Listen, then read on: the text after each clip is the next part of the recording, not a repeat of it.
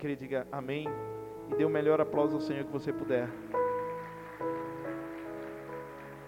Uou! Aleluia! Deus, esse, esse mês de janeiro é um mês muito típico para algumas promessas.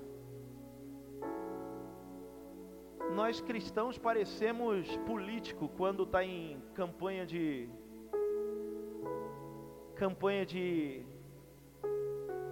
campanha política para se candidatar, ou melhor, para ser eleito. A gente faz um monte de promessa. A gente fala que nós vamos começar a estudar. Esse ano eu tiro habilitação. Esse ano eu vou ser líder de célula. Esse ano eu vou casar. Esse ano eu vou fazer isso, eu vou fazer aquilo. Nós parecemos, como eu disse, candidatos políticos em tempo de eleição. A virada do ano para nós, obrigado filha, Deus abençoe. Coca-Cola, meu Deus. A virada do ano para nós nos traz muita, muita expectativa. Diga comigo, expectativa. E não diferente, Deus trouxe dentro da virada, da palavra virada, Deus trouxe esse ano para nós uma rema para o mês de janeiro. Expectativa. Diga comigo, expectativa.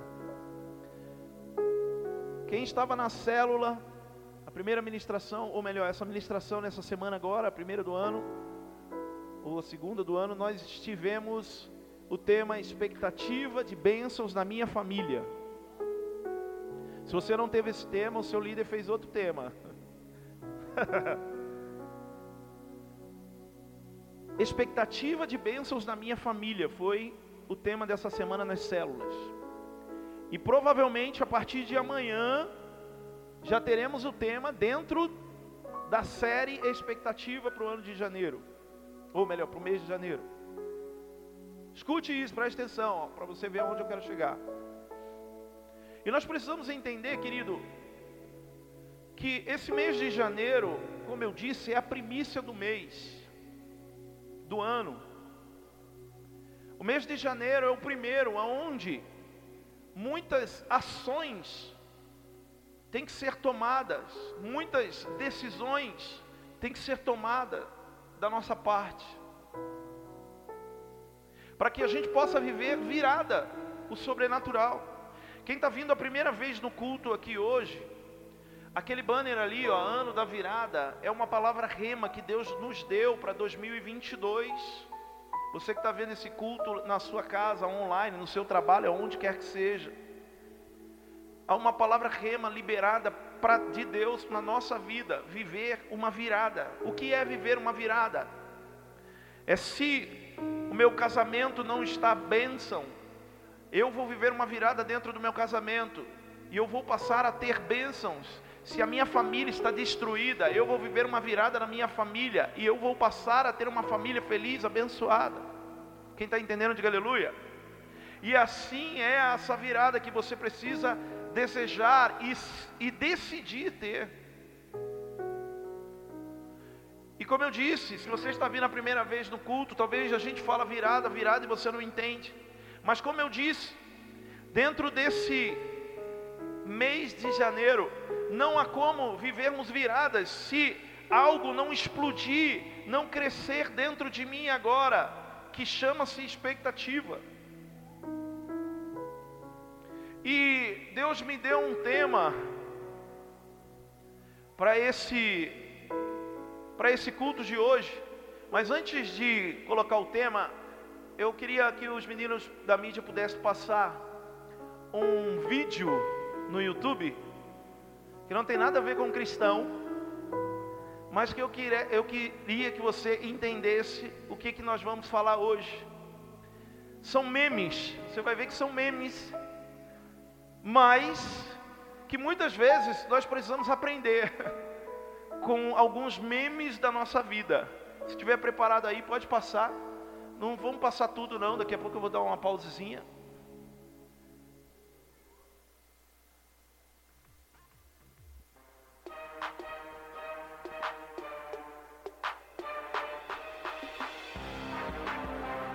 Realidade e expectativa.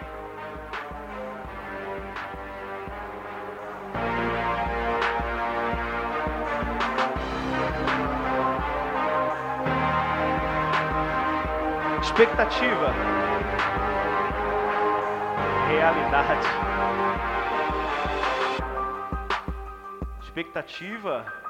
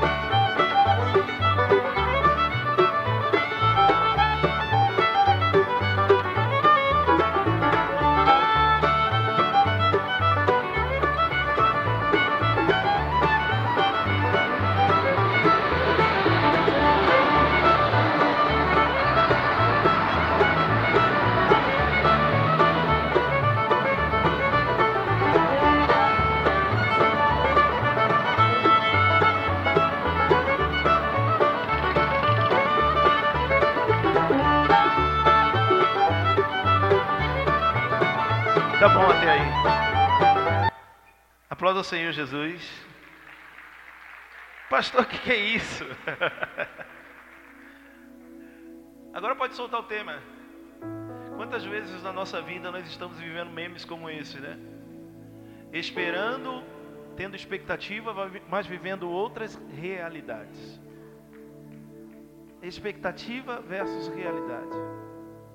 É o que Deus ele quer falar no nosso coração hoje. E por que, que Deus falou comigo acerca desse tema? E essa foto, quando eu vi essa foto, eu falei, nossa, ela tem tudo a ver com isso. Porque o povo de Israel, para você entender uma, uma coisa, o povo de Israel, quando esperava o Messias, Paulo, eles esperavam não um Deus, não um homem como Deus, eles não esperavam um líder espiritual, mas eles esperavam um rei, um homem com autoridade, porque Israel viveu há muito tempo sobre o domínio da monarquia, ou seja, através de reis.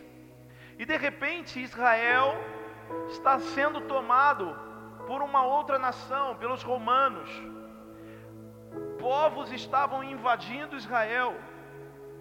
E de repente, eles esperavam o Messias, mas a expectativa deles não estava em realmente Jesus como um Senhor Salvador da nossa alma. Jesus, o Salvador através do reino do Espírito. Mas a expectativa deles era um rei, como eu disse, com autoridade para chegar ali e levantar uma espada e dizer assim: ó, agora nós vamos levantar uma guerra contra esse povo. A expectativa do povo de Israel era totalmente diferente daquilo que Jesus era, daquilo que era a realidade de Jesus na terra. Tanto que, em determinadas conversas com a multidão, Jesus, eles começavam a apontar o que Jesus era, quem Jesus era. E aí, em Lucas capítulo 9, começa-se uma conversa de quem Jesus era. E aí uns começam a falar: não, ele é Elias, ele é João. E aí de repente Jesus olha para os discípulos e pergunta: e vocês, quem diz que eu sou? E os discípulos que estavam convivendo com Jesus, os discípulos que estavam sendo ministrados por Jesus, escuta isso, eles começam a entender algo verdadeiro. E aí um se levanta e diz assim: Tu és o Cristo. Tu és o Cristo. A palavra Cristo, ela quer dizer o que? Quer dizer ungido. Eles falam: Tu és o Cristo de Deus, Lucas capítulo 9. Era essa a realidade de Jesus na terra. A expectativa do povo era uma, mas a realidade de Jesus era alguém ungido, alguém capacitado de uma forma espiritual. Quem está me entendendo, de aleluia. Para fazer a diferença na vida daquelas pessoas. Jesus era essa expectativa que, que ele tinha em cima do povo também fazer com que a palavra pudesse entrar dentro deles, para que eles pudessem entender. O, o, o som aqui está muito ruim, viu? Está meio lata. Se puder arrumar, por favor. Ei, melhorou. Aleluia. E bota minha voz assim parecida com o do Brunão Morada. É. para eu cantar. Aleluia. E aí, de repente, eles começam a rejeitar. Eles começam a rejeitar Jesus. Eles começam a fazer com que Jesus, com que a vinda de Jesus, com que a pessoa de Jesus não servisse para nada na vida deles. E muitas vezes nós estamos vivendo assim. Escuta isso! Nós começamos a vir para a igreja com uma expectativa de que a nossa vida vai ter uma virada. Isso é bom, mas quando Jesus começa a agir de uma forma espiritual, nós queremos que Deus haja de uma forma física, Deus haja de uma forma natural. Aí a gente não tem paciência.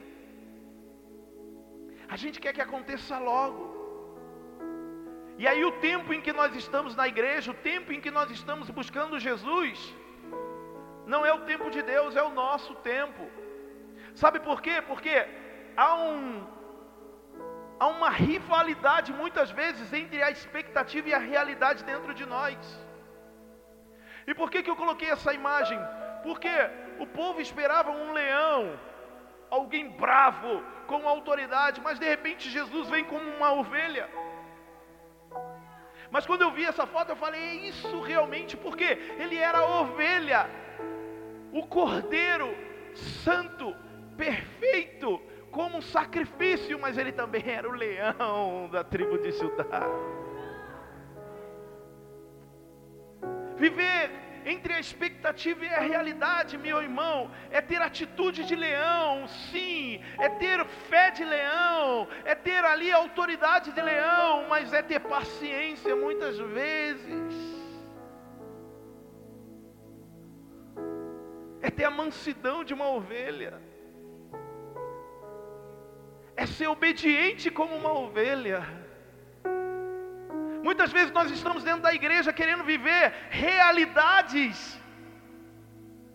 realidades em nossa vida, mas nós estamos como leão, difíceis de ser domado. Como assim domado? Eu não quero ser domado por ninguém.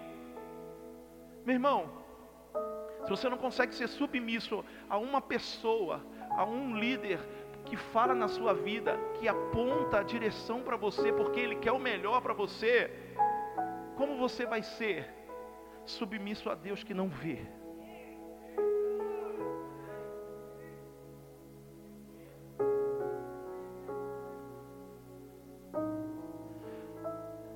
Essa, esse é o conflito da expectativa e realidade que muitas vezes nós vivemos, pastora Cris. Esse é o conflito da realidade, Luiz Henrique.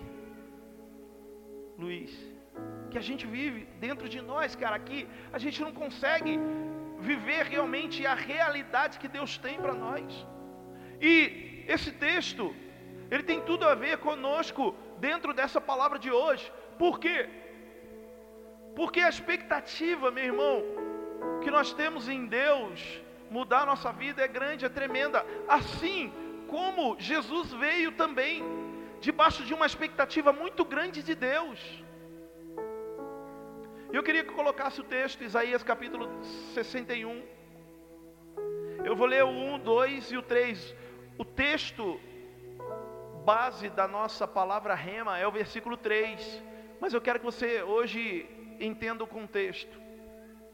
O Espírito do Soberano, o Senhor, está sobre mim, porque o Senhor ungiu-me para levar boas notícias aos pobres, enviou-me para cuidar dos que estão com o coração quebrantado, anunciar liberdade aos cativos e libertação das trevas aos prisioneiros, para proclamar o ano da bondade do Senhor e o dia da vingança do nosso Deus, para consolar todos os que andam tristes. Espera um pouquinho.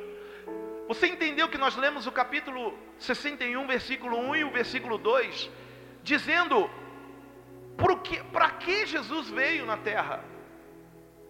Por que, que ele foi ungido? Se nós entendermos isso, como eu disse, nós começamos a perceber que estava sim sendo pregado algo, ficou ruim de novo. Ei, estava sim sendo pregado algo que para nós era libertação, para nós era uma bênção, para nós era vida. Mas de repente, a gente começa a querer outra coisa. E aí ele continua no versículo 3: E dar a todos os que choram em Sião uma bela coroa, em vez de cinzas, o óleo da alegria, em vez de pranto, e um manto de louvor, em vez de espírito deprimido. Eles serão chamados carvalhos de justiça, plantio do Senhor, para a manifestação da sua glória. Quem crê nisso, aplauda ao Senhor e é o que Deus tem para você.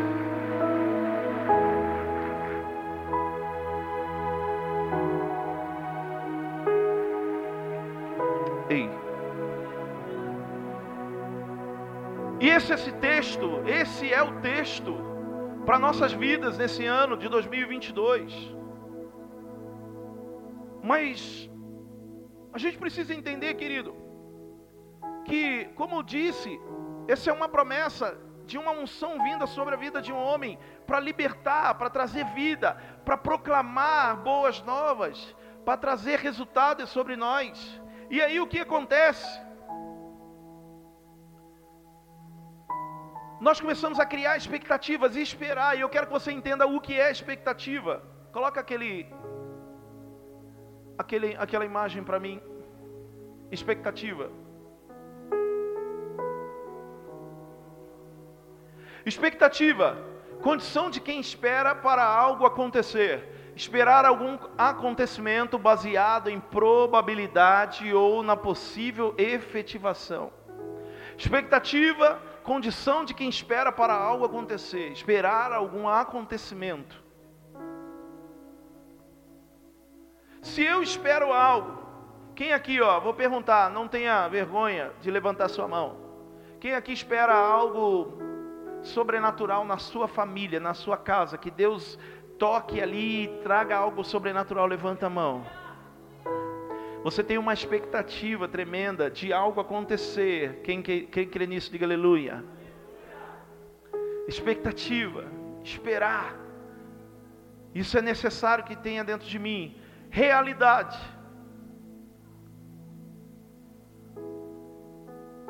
Realidade, o que quer dizer? Característica do que é real, aquilo que existe verdadeiramente. E aí o que acontece? Passa o ano de 2022 e você tinha uma expectativa muito grande, mas de repente passou-se o ano e não aconteceu. Por que não aconteceu? Por causa da igreja. Por que não aconteceu? Por causa do meu líder. Por quê? Por causa do meu marido, da minha esposa, do meu filho, do meu patrão. Não. A expectativa, aquilo que tinha que acontecer, não se tornou realidade. Sabe por quê? Sabe por quê? Quem está entendendo aqui, diga aleluia. Volta na expectativa para mim. Sabe por quê? Porque se a gente entender aquela palavra expectativa, vem do latim expectato, que quer dizer esperar. Mas o sufixo da palavra, ela tem outra palavra ali, ó, que é ativo. Diga comigo, ativa. Muitas vezes a expectativa não se torna realidade dentro de nós, porque nós deixamos de ser ativos naquilo que queremos viver. Vou repetir para você entender. Muitas vezes você quer uma família abençoada, como você levantou a sua mão, mas o que você tem feito para a sua família ser abençoada dentro da tua casa? Você tem orado, você tem levantado um jejum e um tempo de oração pela sua família na sua casa? Você tem manifestado e ministrado dentro do seu lar, ao seu esposo, à sua esposa, aos seus filhos, algo que eles precisam ouvir verdadeiramente para transformar a vida deles? Ativo, expectativa, tem a palavra, o sufixo ativo. Por quê? Porque precisa um movimento para aquilo acontecer, aquilo que eu espero que aconteça acontecer, é necessário que haja um movimento dentro de mim. Puxa, esse ano a minha vida ministerial vai ser diferente dentro da IACN. Aí o que acontece? Aí você a gente fala, ó, vai ter discipulado, vai ter célula, vai ter isso, vai ter encontro com Deus, vai ter curso de líder. Nada você faz. Como a sua vida ministerial vai mudar, meu irmão? Quem está me entendendo, diga aleluia. Por quê? Por que, que a expectativa não se torna realidade? Porque nós não agimos. Olha para o seu irmão do seu lado, para ele não ficar, para você não ficar chateado comigo só. Diga assim para ele, fala assim: a expectativa não se torna realidade Fala assim: a expectativa não se torna algo verdadeiro. Fala assim: é porque você não está agindo. Aí fala para ele ficar bem, fala para ele: eu também.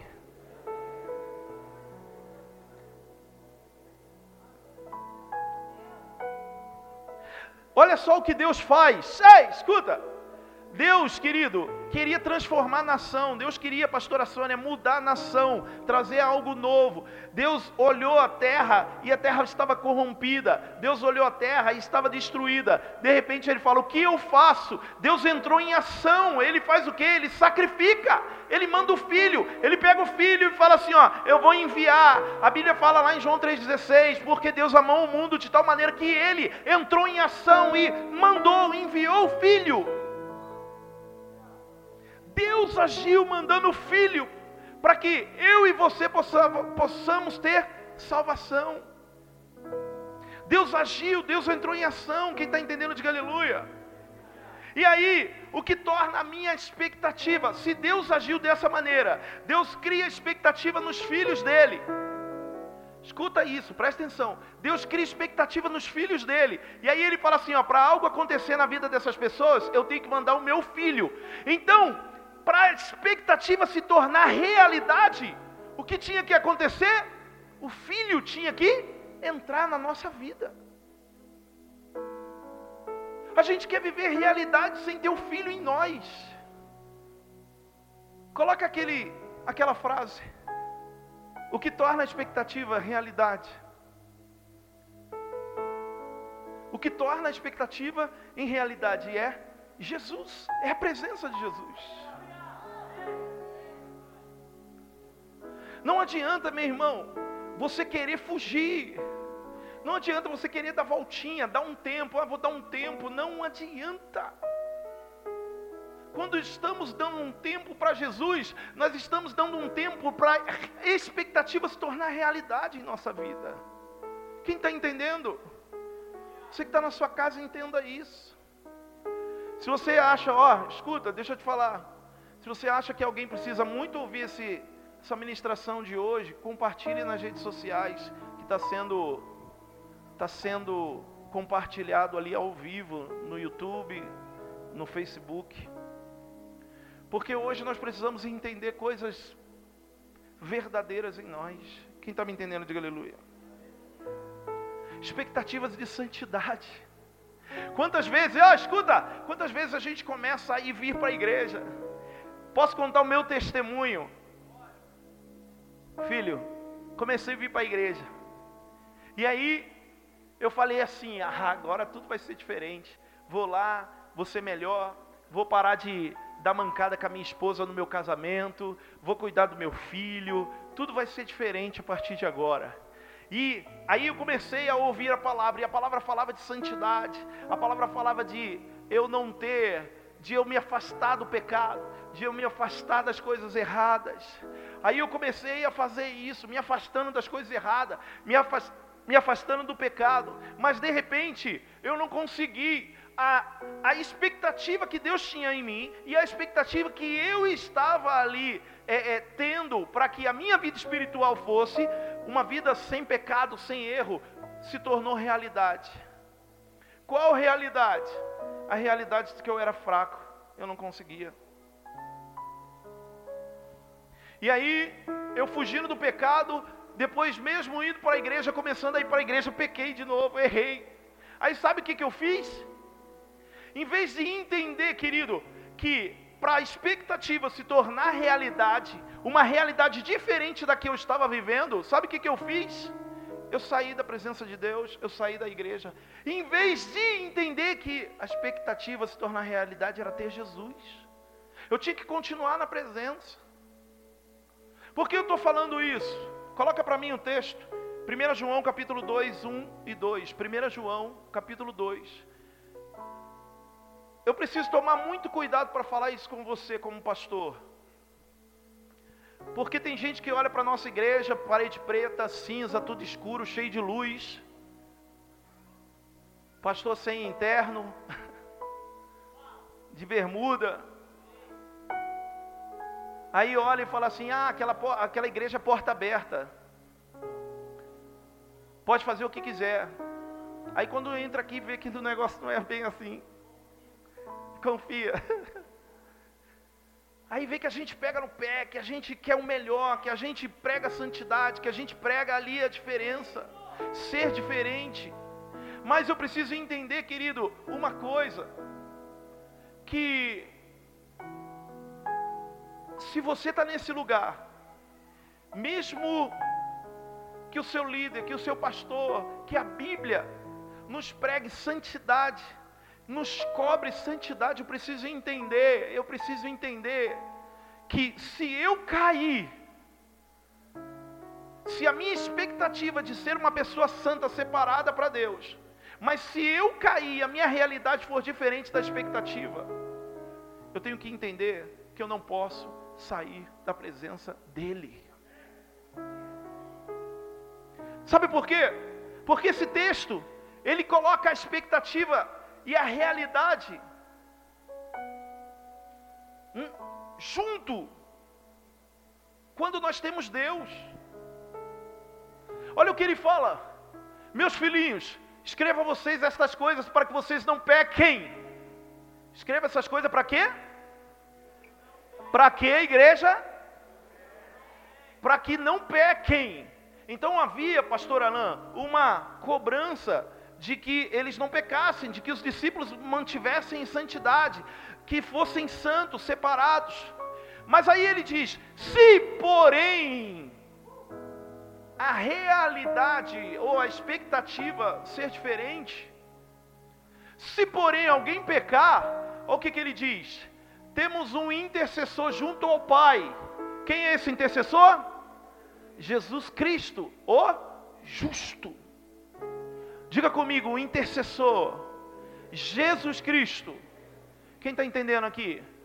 Ele falou assim: ó, se vocês pecar, porque a expectativa de Deus era uma para nós, não pecarmos. Mas Ele mandou o Filho na terra. E se Ele mandou o Filho na terra, Ele mandou o Filho na terra por causa de uma coisa. Ele mandou o Filho na terra para algo acontecer. E aí o que, que Ele fala? Ó, se a expectativa do Pai for diferente e não acontecer, o intercessor Jesus precisa estar na sua vida. Versículo 2, o que ele fala? Ele é a propiciação pelos nossos pecados, e não somente pelos nossos, mas também pelos pecados de todo o mundo. Deixa eu falar uma coisa aqui muito importante para você, você na sua casa, aonde vocês estiverem. Escuta isso, meu irmão. Luta, luta contra o mal, luta contra o pecado, luta para você não errar. Paga um preço mesmo, se sacrifica. Mas deixa eu te falar uma coisa do fundo do meu coração como pastor. Se por acaso, no caminho dessa luta, mesmo assim você pecar, você não foi forte o suficiente, não desista, não saia da presença de Deus, não saia da igreja por causa de apontamento, de condenação, porque ninguém pode te condenar se o Pai colocou o intercessor sobre a nossa vida. É isso. Por isso que eu estou dizendo, eu como pastor, não estou passando a mão na sua cabeça e falando, ah, errou, não tem problema. Não! Errou, infelizmente, haverá consequência. Mas a consequência vai ser muito pior se nós sairmos da presença dEle. Porque, versículo 1, ele diz que ele é, volta lá, justo.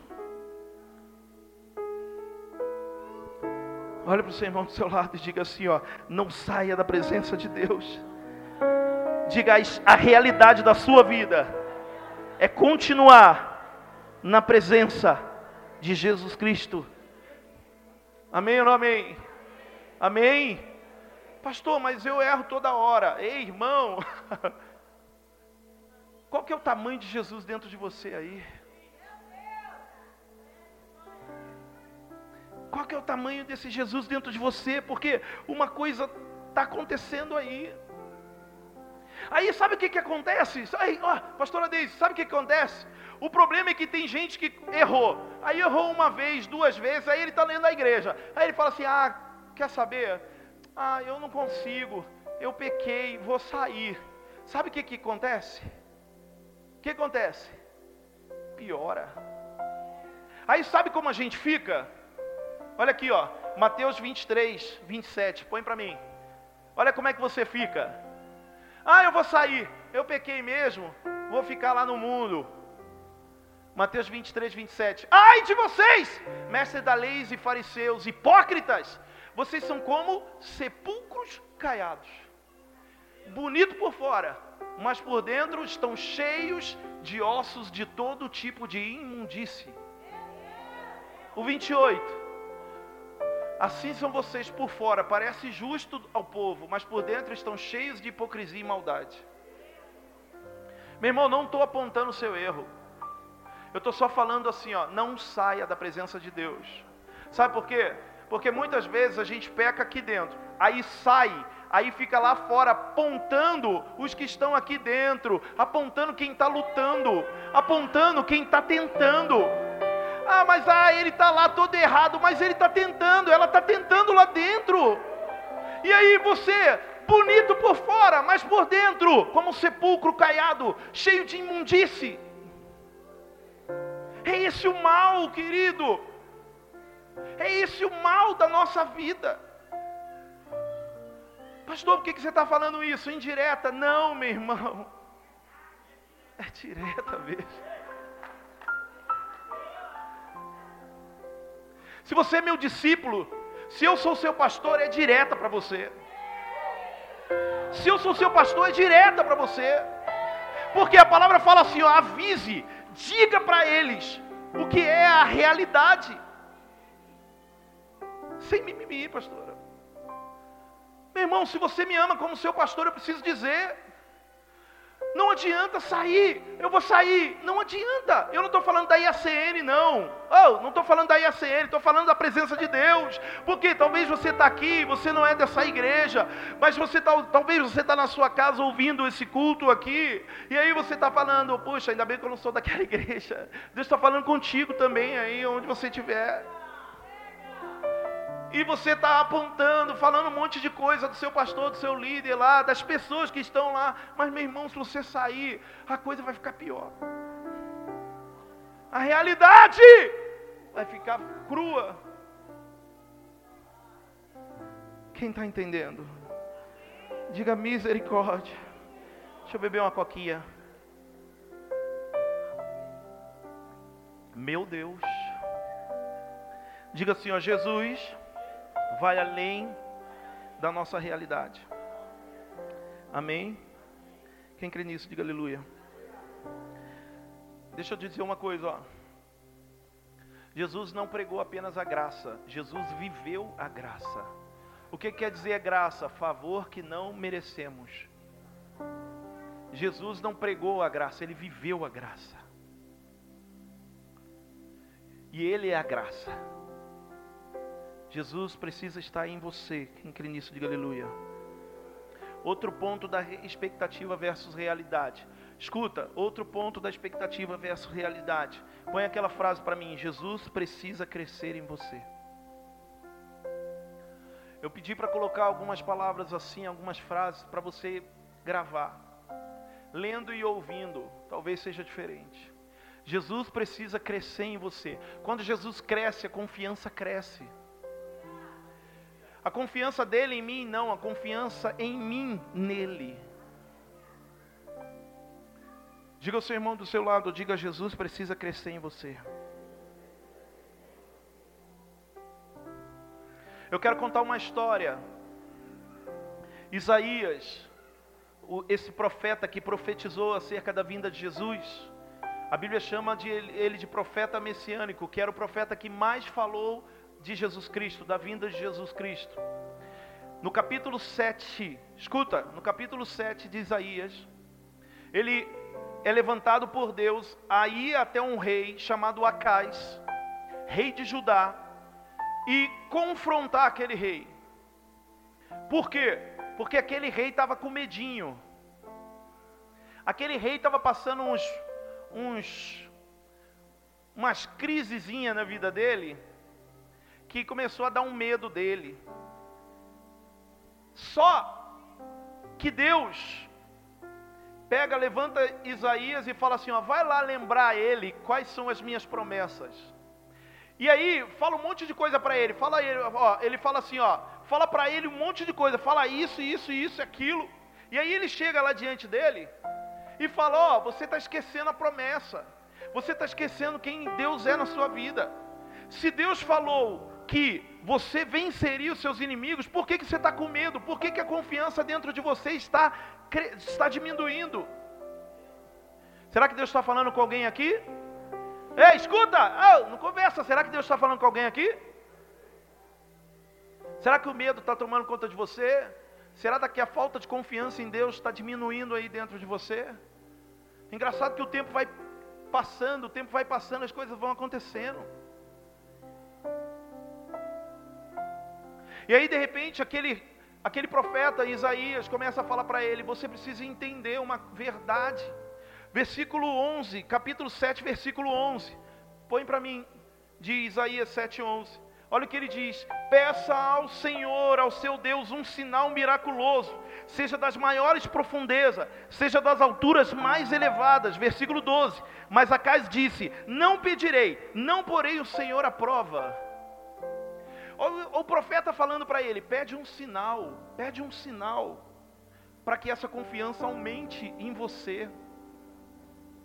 Peça um sinal a Deus, para que você pare de ter medo. Olha isso, que lindo, que coisa tremenda. Aí o rei Acais, ele fala assim: não, não precisa de sinal, não, o quê? Não vou pôr Deus à prova, não. Aí olha que o rei, o que o profeta diz, versículo 13: Disse então Isaías: Ouça agora, descendentes de Davi. Próximo aí, 13. Ouça agora, descendentes de Davi: Não basta abusarem da paciência dos homens, também vão abusar da paciência do meu Deus. Caraca, será que ele estava brabinho? Tá, imagina. Né? Às vezes a gente reclama do nosso líder que é brabo, que dá uma, uns gritos. Versículo 14. Por isso, Senhor, mesmo dará a vocês um sinal. A virgem ficará grávida, dará à luz um filho e o chamará Emanuel. aleluia. Aleluia. Diga aleluia. Diga aleluia. Mas uma coisa precisa acontecer. Continua, versículo 15. Presta atenção. A grávida vai ficar o quê? Ou melhor, a mulher vai ficar grávida. Diga, a virgem vai ficar? E aí o filho, ele comerá coalhada e mel. Escuta isso, igreja linda. Ele comerá coalhada e mel até a idade em que saiba rejeitar o erro e escolher o que é certo. Versículo 16. Mas, antes que o menino saiba rejeitar o erro e escolher o que é certo, a terra dos dois reis que você teme ficará deserta. Deixa eu te falar uma coisa, irmão. Deixa eu te falar uma coisa, ó.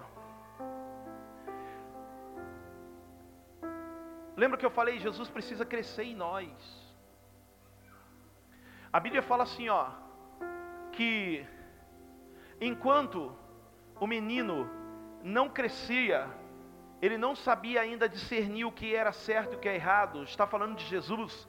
Enquanto Jesus ainda não entendia, ou melhor, não começou ainda o ministério dele, a terra, e ele está falando até do inimigo, mas eu quero que você entenda, o que muitas vezes é deserto na nossa vida, porque não vivemos virada na nossa vida? Como eu disse, porque Jesus ainda é menino dentro de nós. Pastor, como assim Jesus é menino dentro de mim? Sabe por quê? Porque quem faz crescer Jesus dentro de você é você. Não é o pastor, não é a igreja. Se você está numa igreja que prega a palavra, se você está na célula que ministra a palavra, você vai para um discipulado, meu irmão, o papel Deus está fazendo. Escuta! Mas se Jesus não está crescendo dentro de você, é você que tem que começar a entrar em ação, agir. Por quê? Porque você está deixando outras coisas crescerem em vez de Jesus. O grande problema é isso, é que outras coisas crescem dentro de nós, José, menos Jesus. Outras coisas crescem dentro de nós, menos Jesus. E aí, por que, que a nossa terra ainda é deserta? Porque Jesus ainda é menino dentro de você. Quem está entendendo? Quem está entendendo? Ah, e deixa eu falar uma coisa, cuidado, tá? Pode botar aquela frase. Cuidado, que o tempo faz Jesus diminuir dentro de você também. Vou repetir, ó. Cuidado que o tempo faz Jesus diminuir dentro de você também. Como assim? Ah, eu estou 10 anos na igreja, eu estou 12 anos, 15 anos na igreja. Isso não quer dizer nada, porque talvez Jesus cresceu e diminuiu dentro de você. Sabe por quê? Era igual o rei Acais. Sabe quantos anos a promessa havia sido cumprida? 250 anos antes havia se pregado, se ministrado uma promessa. Ei, o reino de Davi se torna, se, ficará, a dinastia de Davi ficará é, firme, inabalável. E aqui que aquele rei estava preocupado? Sabe por que, que ele ficou preocupado? Que a promessa foi passando, passando, passando e não se cumpria, ou melhor, e o tempo em que aquela promessa ficou foi diminuindo a confiança dentro dele. Tem muita gente que está dentro da igreja, mas está esquecendo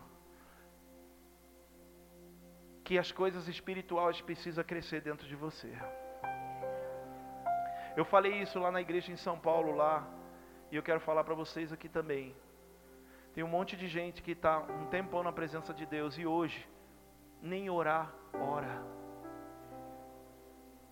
Quando a gente começa a orar, um minuto depois, você está cansado. Quando a gente começa a louvar, você está mais preocupado com tantas outras coisas, menos de chorar na presença de Deus.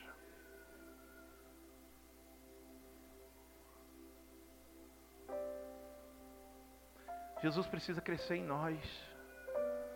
Quem está entendendo? Então, se você tem muito tempo na presença de Deus, eu quero te falar: cuidado, cuidado, para ele não diminuir. E agora eu quero falar quando a nossa expectativa não se torna realidade mesmo com Jesus. Ó, quando a nossa expectativa não se torna realidade mesmo com Jesus. Sabe por quê?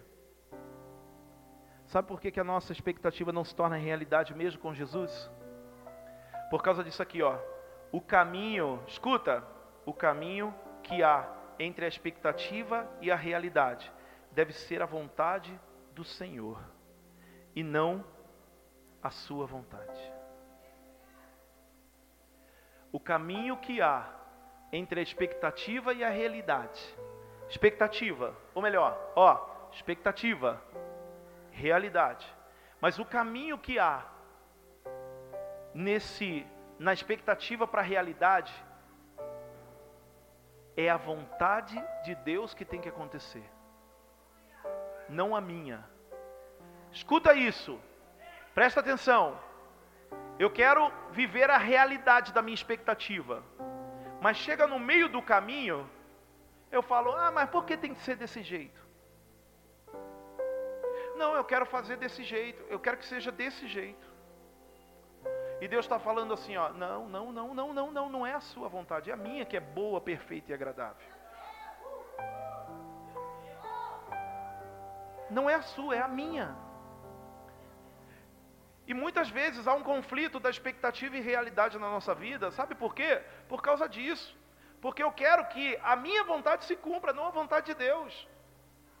E muitas vezes, querido, como eu disse, a expectativa para se tornar realidade, algumas coisas, ó, oh, escuta isso, presta atenção.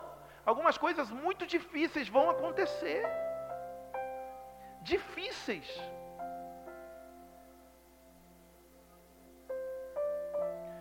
Isaías capítulo 8, Isaías capítulo 8, o título, se você ler na sua Bíblia depois, Isaías capítulo 8, o título tá assim, ó.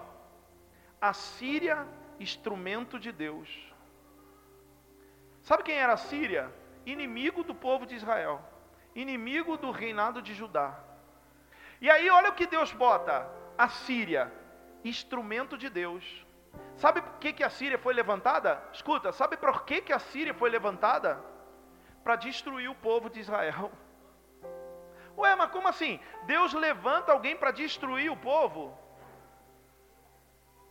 Deus permite.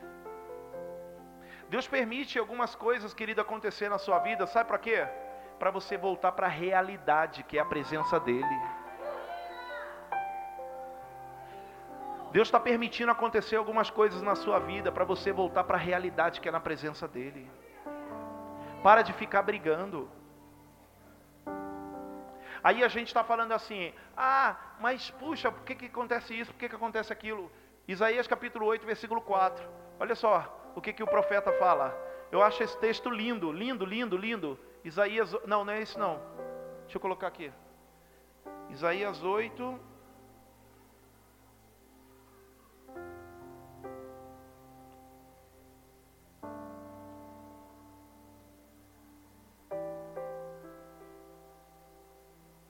Aleluia. Diga aleluia.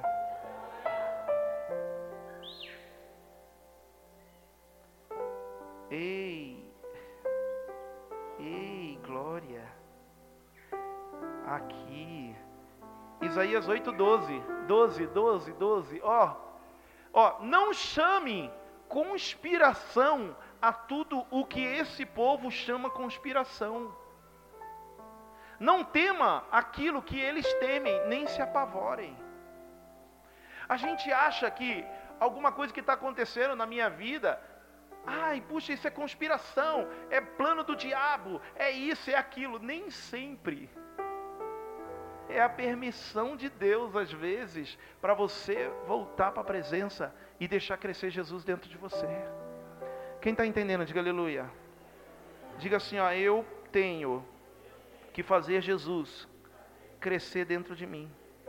Amém ou não amém? Glória a Deus.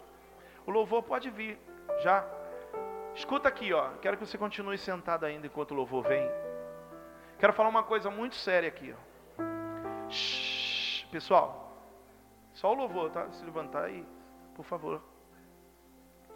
Ó. Eu ouvi uma, eu, eu já faz um tempo eu ouço um, um louvorzinho e aí eu comecei a Acho que foi até o Bruno que postou ele uns dias atrás aí também. É um louvor que chama assim, ó, Maria, tu sabias?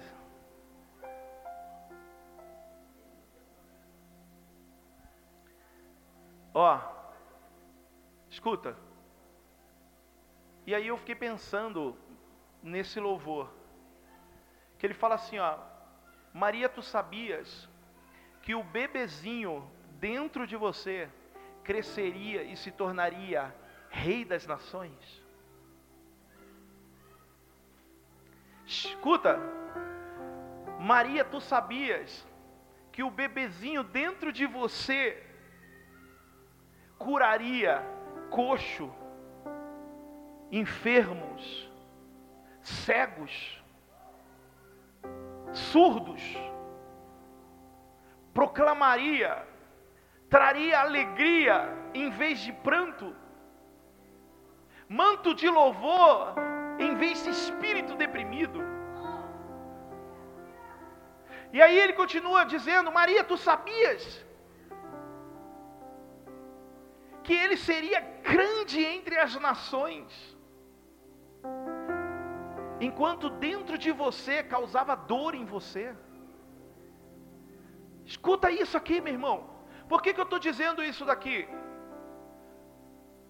Porque o mesmo sentimento, talvez, de Maria carregando em seu ventre Jesus Cristo, em meio à humilhação, porque imagina o quanto era apontada como a virgem que engravidou. Ela tinha que se isolar, ela teve que mudar de nação, mudar de terra. Por quê? Porque estava sendo perseguida. Por causa de quem? Por causa dele que estava dentro da barriga. Talvez seria fácil, pastor Henrique, abortar, acabava com o problema.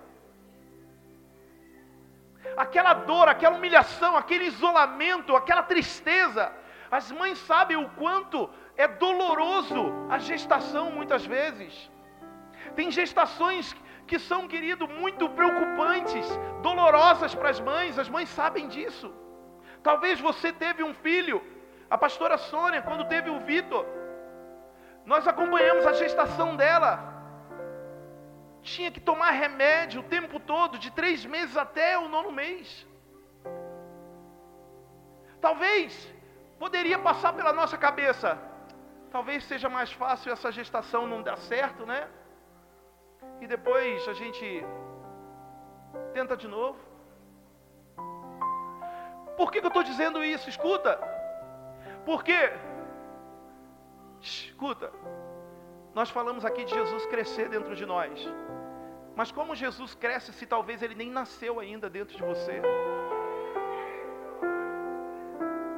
Ele está sendo, ó, ele está sendo, a gestação está acontecendo dentro de você. Você veio para a igreja, meu irmão, você está novo. Você veio para a igreja, talvez você tenha 10 anos, 15 anos, mas ele precisa nascer dentro de você ainda. O bebê precisa nascer. Talvez nasceu Maria com aquele bebezinho no colo ali, ó, sofrendo tantas perseguições ainda, e olhava, e quem saberia o que se tornaria aquela criança? Eu estou dizendo isso, sabe por quê? Porque você não sabe o poder que há dentro de você. o poder que há dentro de você, mas talvez no meio do caminho, meu irmão, vem na sua cabeça a ideia de abortar. Eu vou sair, eu vou tirar, eu não quero Jesus, eu não quero Ele dentro de mim, não, porque eu quero o mundo, eu quero aquelas coisas, eu estou sofrendo isolamento, eu estou sofrendo dores, eu estou sofrendo perseguições, é mais fácil eu abortar. Não, não é mais fácil. Não é mais fácil abortar.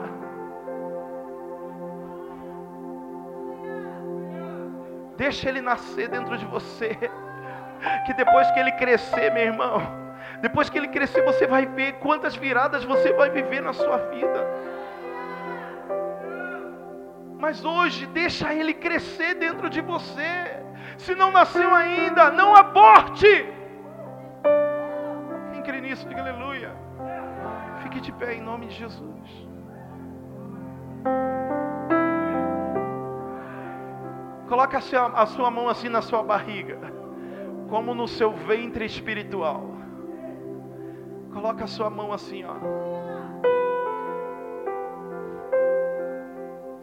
Diga assim, ó, eu não vou abortar o meu Senhor Jesus. Fala porque eu carrego ele dentro de mim. Fala assim, ó, ele vai crescer. Vai crescer e vai me tornar a melhor pessoa dessa terra. Quem crê nisso, diga aleluia. Eu quero que em nome de Jesus, se você quiser vir para frente aqui, ó. Se você no meio do caminho, querido, a sua expectativa não tem, não tem tornado-se a realidade que você espera. Pode vir para frente aqui.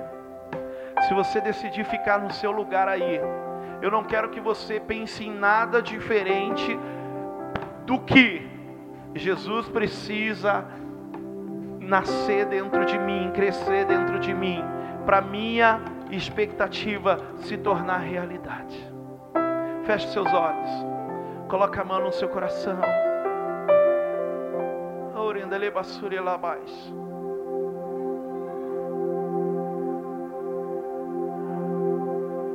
Feche seus olhos. Esse Jesus precisa crescer dentro de nós. Esse Jesus precisa crescer, dentro de você.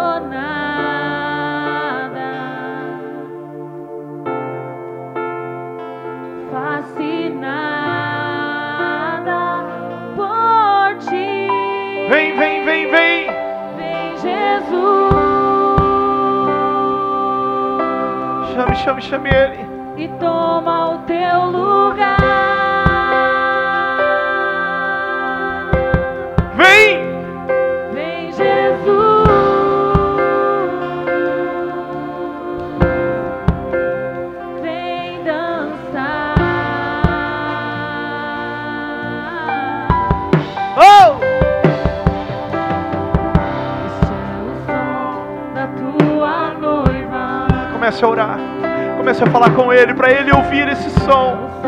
Para os céus ouvirem o som da igreja, da noiva. Comece a falar com Ele o quanto você precisa dele dentro de você.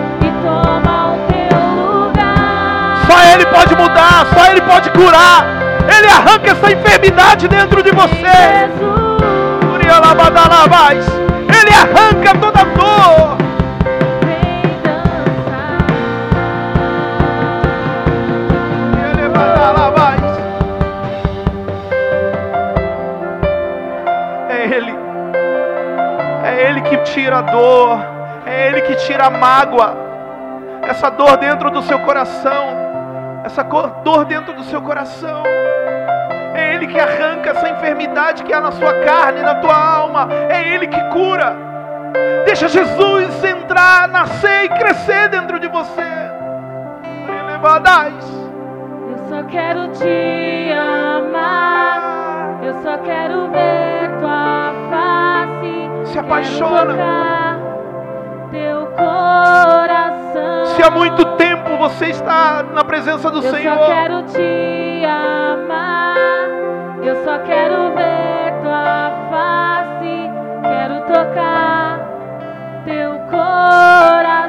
Se talvez há muito tempo você está na presença do Senhor e as coisas não mudam, se apaixona novamente, se apaixona novamente, tua face queremos. se apaixona novamente. Ora, elevada lá mais. Encher este lugar.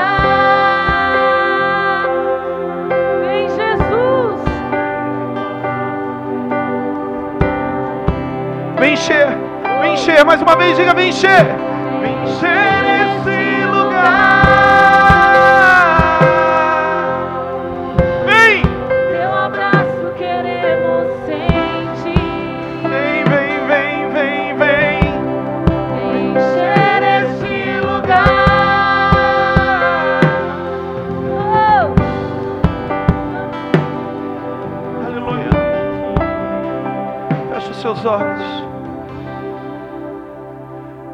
Talvez no meio do caminho, como eu disse, se se talvez no meio do caminho, meu irmão, a presença do Senhor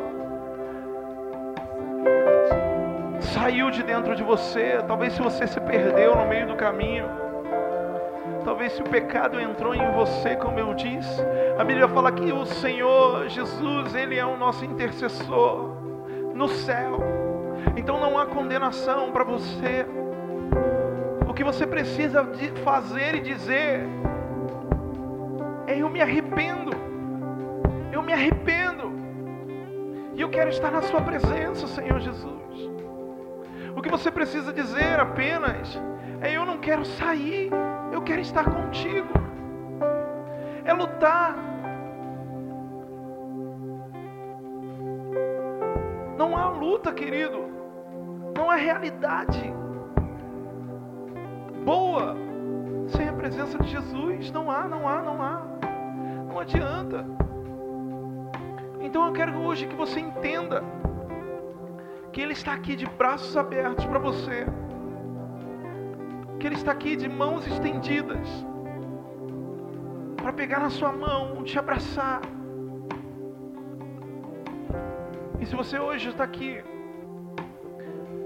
e quer aceitar Jesus Cristo como Senhor e Salvador e se reconciliar com Ele, eu queria que aonde você estiver aí, que você apenas se le- levantasse as suas mãos, para que um intercessor, para que um líder vá até você, te abrace e ore por você.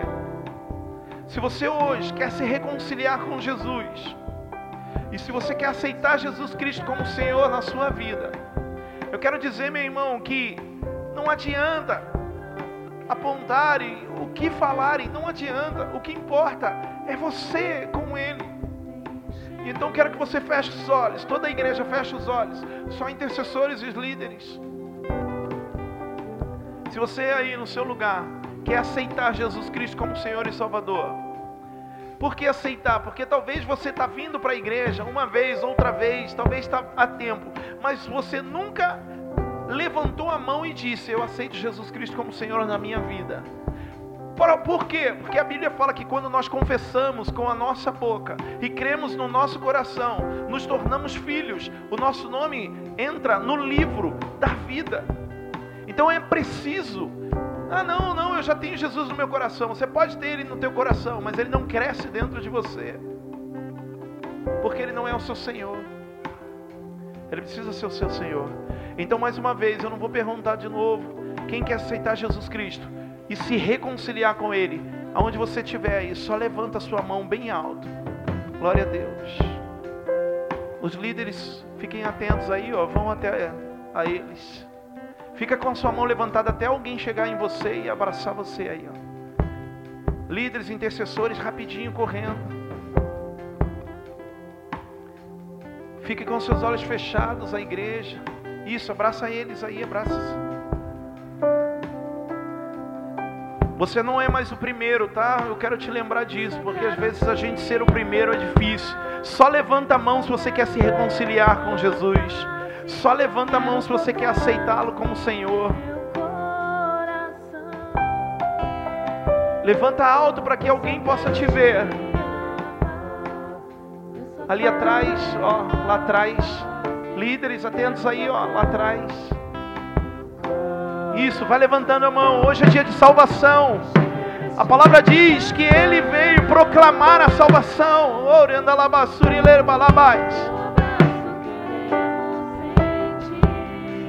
Salva, ele está salvando. Deixa o pecado de lado. Lembra que eu disse? Não há condenação para você, mas é necessário haver o arrependimento dentro de você. Então se arrependa e diga: Eu não quero errar novamente. Eu não quero errar de novo.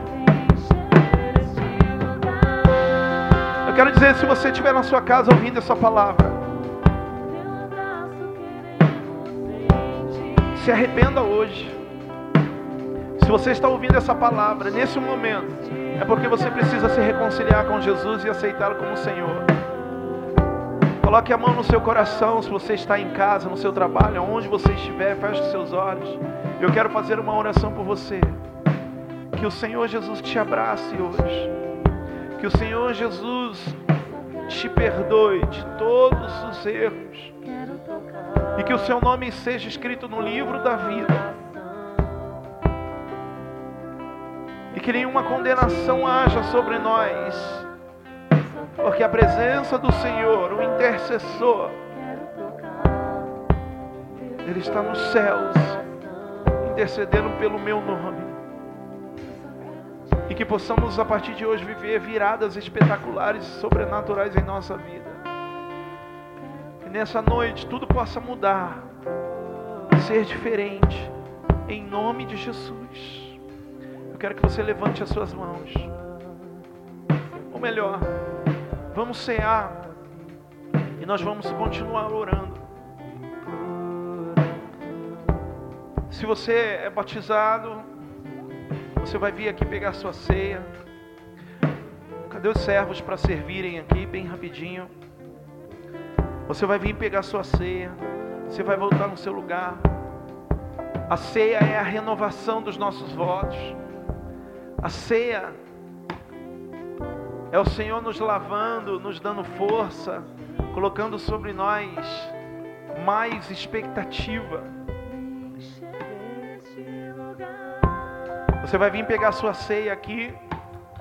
Pode já vir pegar e depois volte no seu lugar.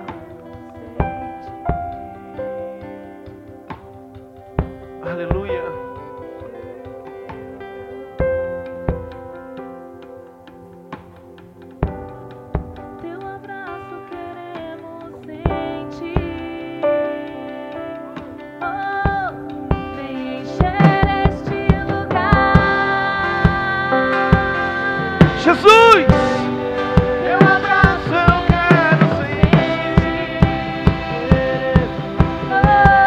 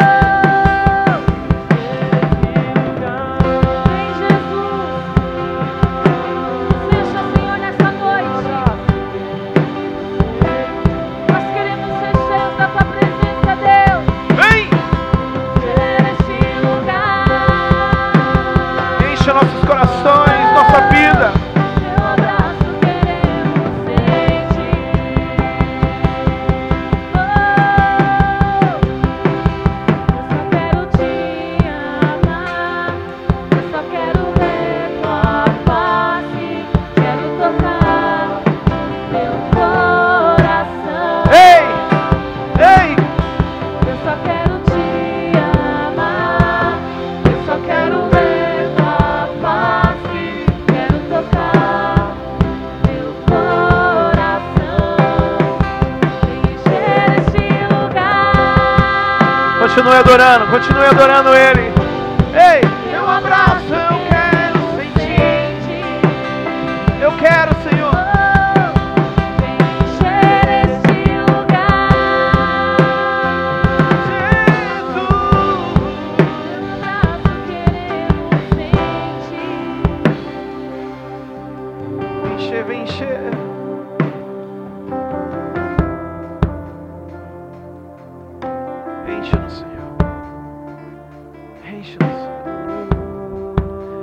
Você pega a sua ceia,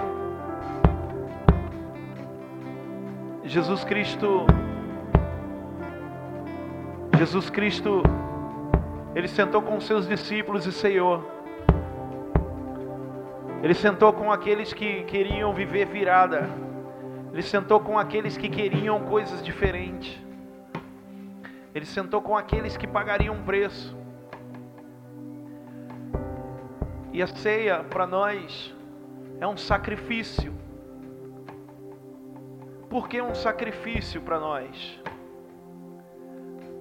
Porque é como se nós estivéssemos falando para o Senhor: eu vou matar minha carne, eu vou me sacrificar das minhas vontades, dos meus desejos, mais um pouco,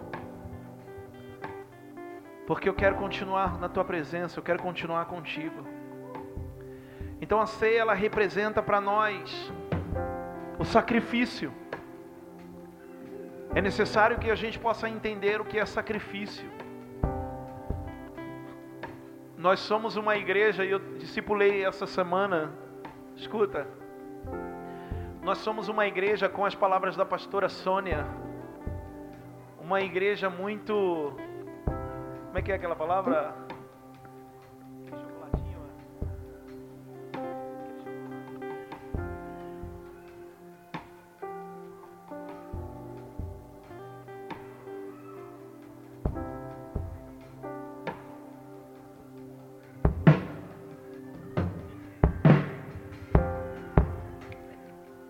Nós temos sido uma igreja muito mole. Nós temos sido uma igreja muito fraca. Sabe por que uma igreja fraca? Uma igreja que não sacrifica, Aninha, é uma igreja fraca. Uma igreja que não paga preço é uma igreja fraca. E é isso que nós precisamos entender. Que precisamos ser uma igreja mais forte, que sacrifica. Jovens que dizem não ao pecado, ao erro. Jovens que dizem não ao que todo mundo diz que é normal e é da hora. Da hora é a presença de Deus. Da hora é sacrifício. O que é da hora é continuar feliz. Por quê? Porque Deus me levantou, me ungiu para levar para minha casa, para minha família, mudança, vida nova. Quem crê nisso, diga aleluia. Então eu quero que você que pegou a sua ceia, levante aos céus agora. Pastora, vem aqui comigo. Por favor. Que você possa levantar as suas ceias aos céus. E dizer assim, ó, graças a Deus. Este é o corpo e o sangue do meu Senhor Jesus Cristo. O sacrifício dele que me trouxe vida. Diga aí hoje, eu decido ser fiel, me sacrificar mais, ter mais compromisso com a tua presença, Senhor. Me perdoa os meus erros, as minhas falhas, e que nesse tempo eu possa fazer o Senhor crescer dentro de mim, em nome de Jesus. Diga assim: ó, eu parto o teu corpo com os meus irmãos, declarando unidade, comunhão, em nome de Jesus. Amém? Pode tomar sua ceia.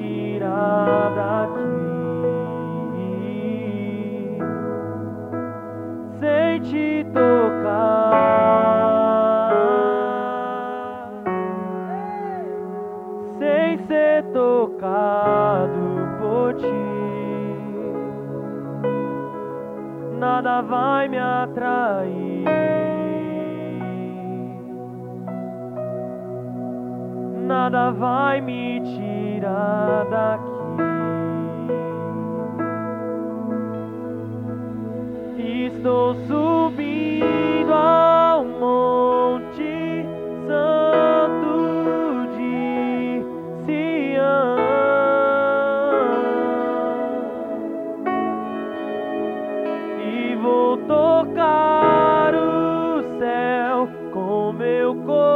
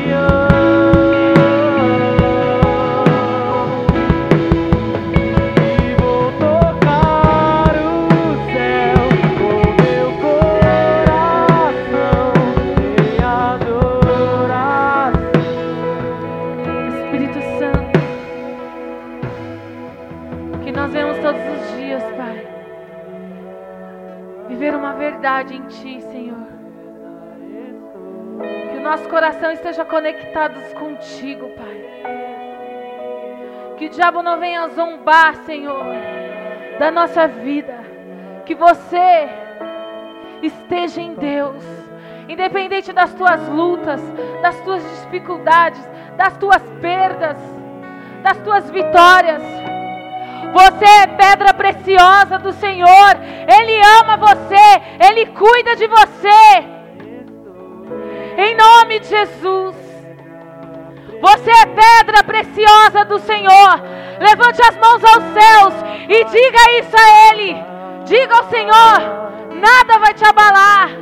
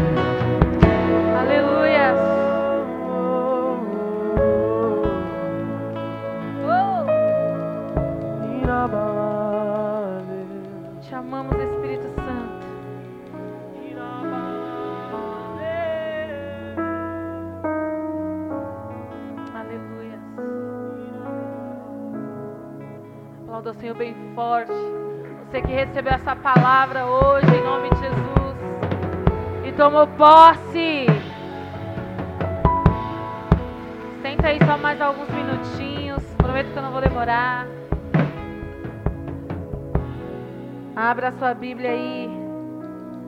Em Atos 5, por favor.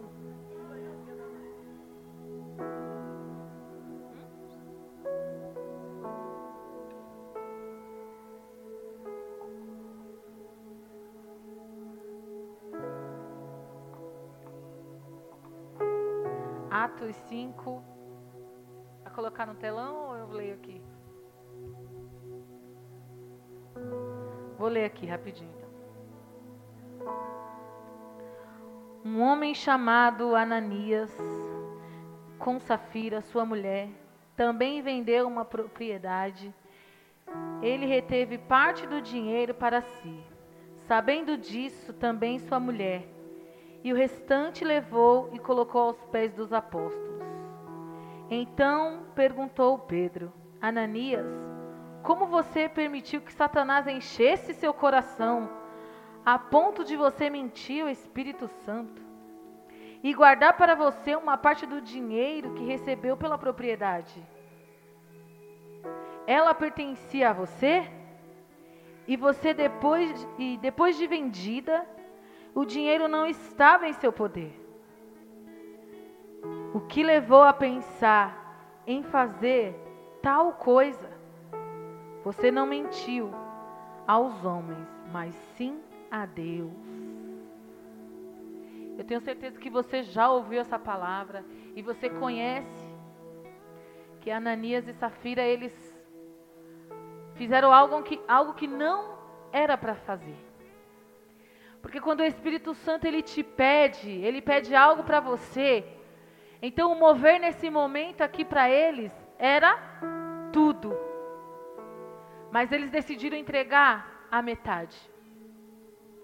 E eu falo para você, quantos de nós aqui, nessa noite, deixou de entregar o tudo para Deus e entregou a metade? Porque você pensou carnalmente, sem fé alguma. O nosso maior defeito é achar que é tudo normal. Ah, o Senhor, Ele perdoa, Ele sabe das minhas necessidades. Pode por aqui, ó, que tem mais espaço. Nós sabemos, porque quando Deus Ele pede algo para nós, é, é muito simples, testifica nas nossas vidas. É visível. Então, quando o Senhor ele pede tudo, ele quer o tudo, o nosso tudo. Não estou falando somente de finanças, não, tá? Olha aqui para mim. Eu quero que você hoje transforme o seu coração que talvez está aí doente, frio.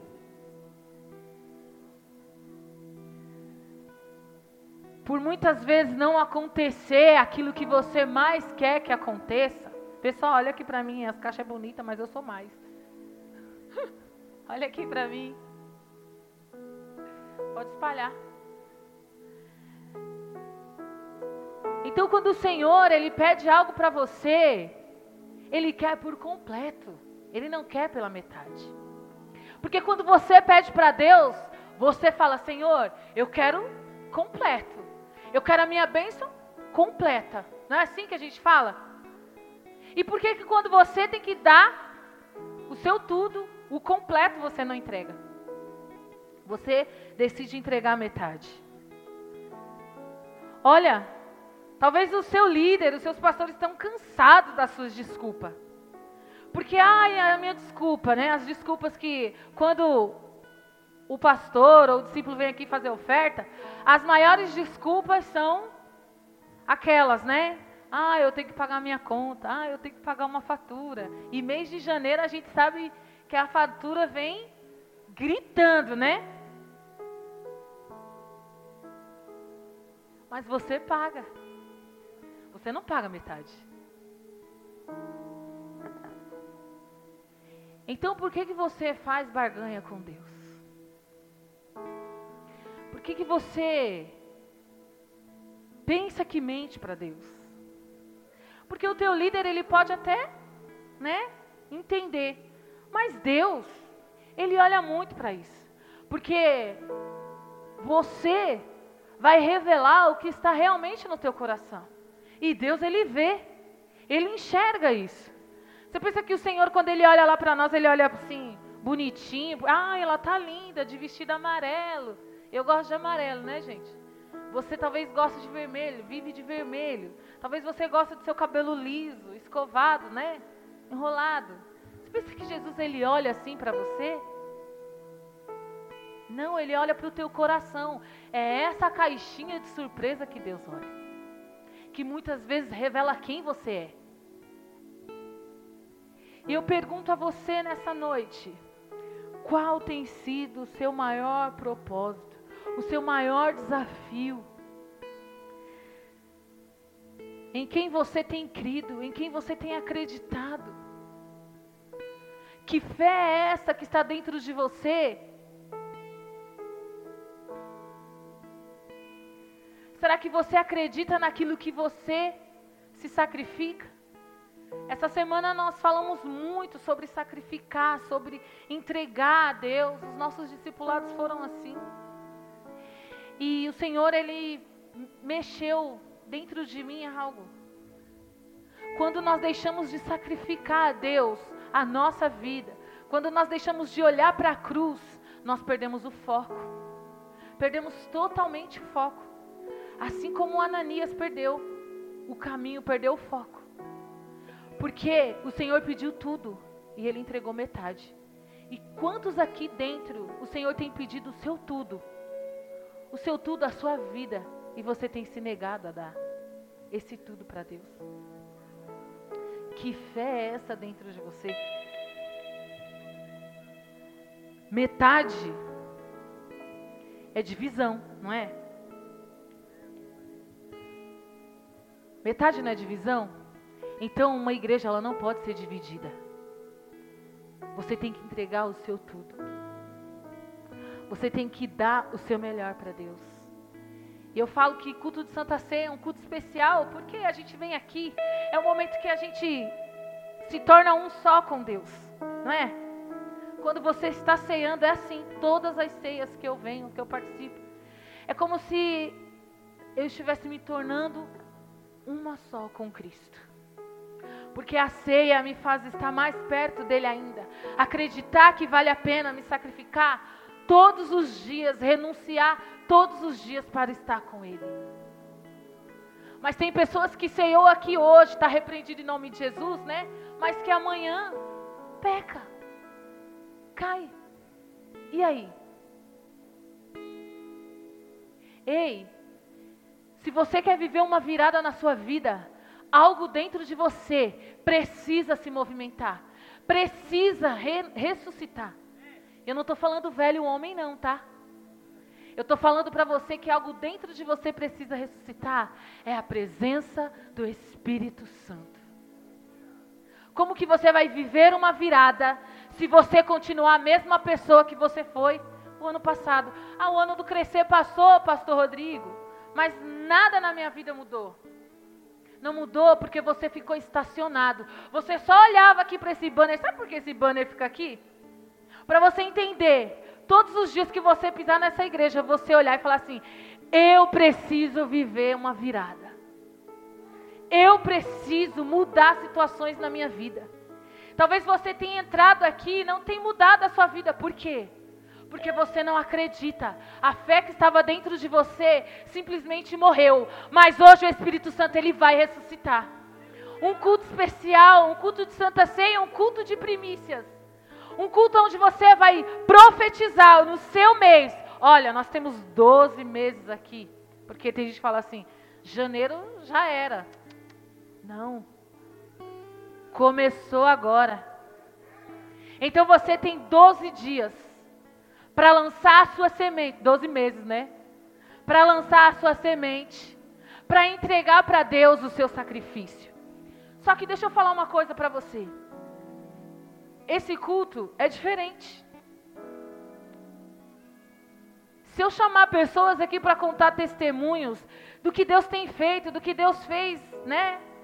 Nos cultos das primícias, você vai ver como Deus é maravilhoso, como Deus é tremendo. Só que hoje eu quero desafiar você de uma forma diferente, a ser generoso com Deus. Só que além de você ser generoso com Deus, você também vai ser generoso com alguém que está aqui do seu lado. Porque tem gente que fala assim. Muitas vezes nós estamos na rua, as pessoas pedem dinheiro, eu não dou dinheiro. Eu falo, você está com fome? Eu te pago uma comida. Te dou uma comida. Te dou um refrigerante, uma água. Mas dinheiro não te dou. Porque nós sabemos que muitos pedem dinheiro para quê que é? Para satisfazer o vício dele. E ele não tem dó. Porque eu já conheci muitas pessoas que acabaram com a sua vida financeira por causa de vícios. E você vem aqui dentro da igreja, você olha para a sua igreja e fala assim: a minha igreja não precisa, a minha igreja já é bonita. Que a nossa igreja é linda, né, gente? Desculpa. Mas não, precisamos sim. Você precisa. Você precisa romper algo que está aí dentro de você. Se eu mandar você levantar a mão aqui, acho que, eu vou, acho que a gente vai passar vergonha. Porque tem pessoas aqui, quem está aqui há um ano na igreja? Pode levantar a mão. Há um ano. Mais de um ano. Dois. Pode levantar, gente. Mais de dois anos. Mais de três anos. Mais de quatro. Cinco. Seis. Dez anos. A gente, a nossa igreja aqui já tem 13 vai fazer, né, já 12 anos. Aí eu falo para você, você tem 12 anos que está aqui, você recebe muito do Senhor,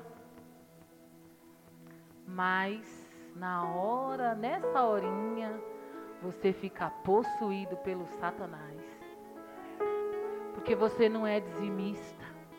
Porque você não é ofertante Pastora, acaba o culto logo que já vai dar nove horas. Eu não vou acabar o culto enquanto eu não falar o que Deus mandou falar para você.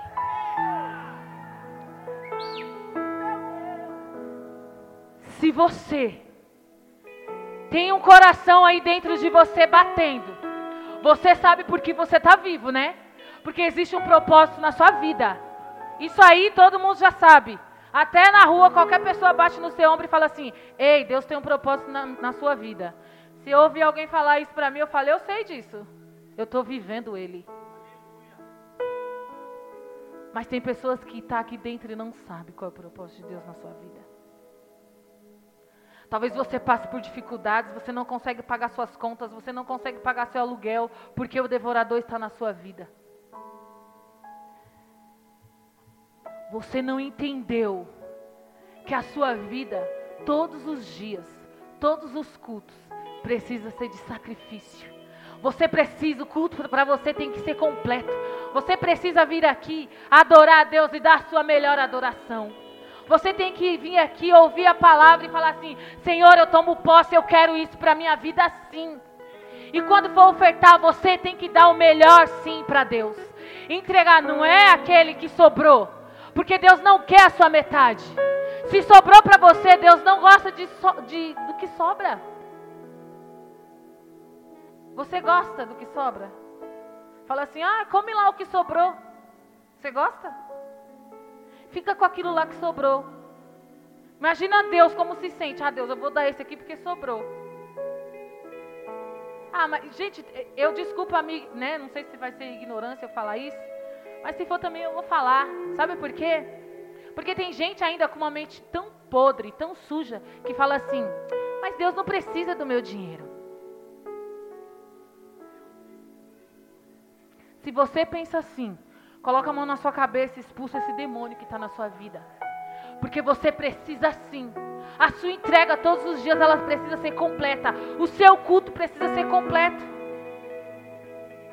Se você é líder e o teu, cora o teu coração, filho, tem que ser de filho. E filho entrega. Então nessa noite, eu quero desafiar você a ser diferente esse ano. Você não vir contado, não vir para a igreja e falar assim, esses 10 reais aqui, vou falar 10 porque eu estou profetizando, né? Porque você dá 2 reais. Porque se você, se dentro da sua carteira tiver uma nota grande, uma pequena, você dá a pequena. Estou falando a verdade? Só que você vai viver uma virada na sua vida. Porque a partir de hoje o Espírito Santo, tem gente que agora usa desculpa, né, amor? Não, mas eu não ando com dinheiro, não tem problema. A igreja tem cartão. E ó, e ainda tem Pix. Então hoje não, você não tem mais desculpa. Fala assim, olha para o seu irmão e fala assim, ó, chega de desculpa. Pro outro lado, seu irmão fala, chega de desculpa. Todo mover espiritual ele tem um prazo. E esse mover é agora na sua vida. Hoje você vai ser generoso com o Espírito Santo. Eu sei que muitas pessoas conhecem esse nosso culto, que vem aqui e fala, oh, hoje eu vou entregar uma oferta aqui para fevereiro, porque eu quero que alguma coisa na minha vida aconteça. Só que para ela acontecer, você sabe que a sua semente foi plantada, mas você precisa vir aqui todo dia regar ela. Você precisa regar. Então, em nome de Jesus, que você possa entender e ter um coração generoso ao Espírito Santo, à sua igreja, ao seu irmão que está do seu lado. Hoje é o nosso dia. Hoje é o seu dia de ser generoso. Em Provérbios 11, 25 diz assim: ó, O generoso prosperará. Quem dá alívio aos outros, alívio receberá. Quando eu li essa palavra, eu falei assim: eu quero isso para a minha vida, Senhor. Eu quero todos os dias ser generoso com alguém, independente da sua atitude, independente da sua generosidade. Hoje o Espírito Santo ele desafia você. E eu não estou desafiando você, talvez, a somente entregar 10 reais. Porque essa oferta aqui, gente, ela é especial. Ela é diferente. Então, precisa ser um valor que você nunca dá. É uma oferta de generosidade mesmo. para a tua vida. Ah, eu vou estar comprando a minha bênção. Pense como você quiser, porque eu acho que isso é ignorância. Se você pensa assim. Então você precisa hoje derrubar esse gigante devorador que está na tua vida e entregar hoje a tua oferta. Então essa oferta das primícias, nós vamos deixar aqui durante o mês. Só que além dessa oferta, nós, nós queremos desafiar você. Amém? Eu quero desafiar você hoje a entregar uma oferta diferenciada para o Senhor. Se você quer cinco meses, cinco né, meses aí, não tem problema, mas entrega cinco ofertas diferenciadas. Se você quer entregar somente um mês, sei que o Senhor, o Espírito Santo já mostrou para você o seu mês. Eu sempre oferto no mês do meu aniversário. Sempre oferto em fevereiro, porque eu quero que Deus faça logo. Então hoje, você vai escolher o seu mês. Mas hoje você, eu quero que você seja mais espiritual. Que você saia daquele normal. O normal que eu digo para você é sim, os dois reais, os cinco reais, é, é o seu normal isso aí. Porque eu sei que todo culto você entrega. Mas hoje eu quero que você seja mais generoso com Deus. Que você possa entregar 50, 100, 200, 300, mil, dois mil. Por quê? Esse mover é agora. É agora que você precisa acreditar e confiar e a, é, fazer com que a tua fé aí dentro seja movida em nome de Jesus. Então eu queria que você fechasse os teus olhos agora, em nome de Jesus. Sei que muitos de vocês aqui precisam de uma benção financeira, precisam de um milagre financeiro. Talvez você tenha olhado e tenha visto tantas coisas acontecendo. E eu entendo que quando nós lemos a Bíblia, em todo momento, alguém entrega um sacrifício. E eu pergunto a você hoje: qual será o seu sacrifício? Feche os seus olhos aí onde você está. Coloque a mão no seu coração. Em nome de Jesus. Nós precisamos ser pessoas fiéis a Deus. Além de você entregar hoje o seu dízimo, você vai entregar a sua oferta diferenciada. Você vai escolher o seu mês e você vai vir aqui, vai decretar esse mês que será uma bênção para você. Se você for mais ousado, você entrega em dois meses, três meses. Mas seja ousado. Deixa o Espírito Santo mover a tua vida, mover a tua fé aí dentro. Porque quando nós entregamos um sacrifício, nós constrangemos o coração do Senhor. E Ele vem e faz. Talvez você quer entregar uma oferta que você não consegue dar de uma vez. Tem a maquininha, você pode dividir. Se você vai fazer sua oferta na maquininha, eu quero que você pegue em nome de Jesus o envelope, coloque o seu mês, porque durante esse mês nós vamos estar indo ao monte e nós vamos levar esses envelopes, nós vamos profetizar sobre a tua vida financeira. Chega, chega da escassez aqui dentro, chega da, da pobreza de, da tua vida, chega de você passar dificuldades, chega de você olhar e falar assim: Senhor, todo mês eu fecho no vermelho, porque você não é dizimista fiel, você não entra em nenhum propósito da sua igreja, você não faz parte também ofertando, entregando seu dízimo. Então hoje eu desafio você em nome de Jesus. Eu vou orar por você. O Espírito Santo ele vai ministrar um valor. Talvez você já sabia do culto e trouxe esse valor, mas o Espírito Santo ele quer mais de você. Ele quer um desafio maior para você. Seja generoso hoje, saia do natural e comece a viver o sobrenatural do Senhor. Pai, eu decreto sobre a vida dos teus filhos agora, Senhor, um coração ensinável, um coração de discípulo, um coração que ama, Senhor, em nome de Jesus. Eu repreendo todo devorador, toda mentira do diabo que está sobre a vida dos teus filhos que não irá prosperar, que essa oferta é uma mentira. Eu declaro para você, sim, essa oferta hoje fará diferença na sua vida, no seu ano, sim. O Espírito Santo ele vai trazer, ele vai abrir o céu sobre a tua vida. Então receba sobre a tua vida agora. Deus ele vai te dar, ele vai entregar em nome de Jesus. Espírito Santo, que Que o Senhor nos ensina. Que nós venhamos ter um coração aberto, Senhor, para entregar o nosso melhor. Então eu te peço, Deus, que o Senhor ministre no coração de cada um dos teus filhos, Pai, o valor e o mês especial que o Senhor tem para eles. O mês que eles verá, Senhor, a tua glória. O mês, Senhor, que eles virão, Senhor, o teu mover, a tua resposta em nome de Jesus. Em nome de Jesus. Eu quero que você fique de pé e que você pegue os seus envelopes. Se você já fez a sua oferta, coloque ela aí dentro do envelope, já escreveu o seu mês aí. Em nome de Jesus.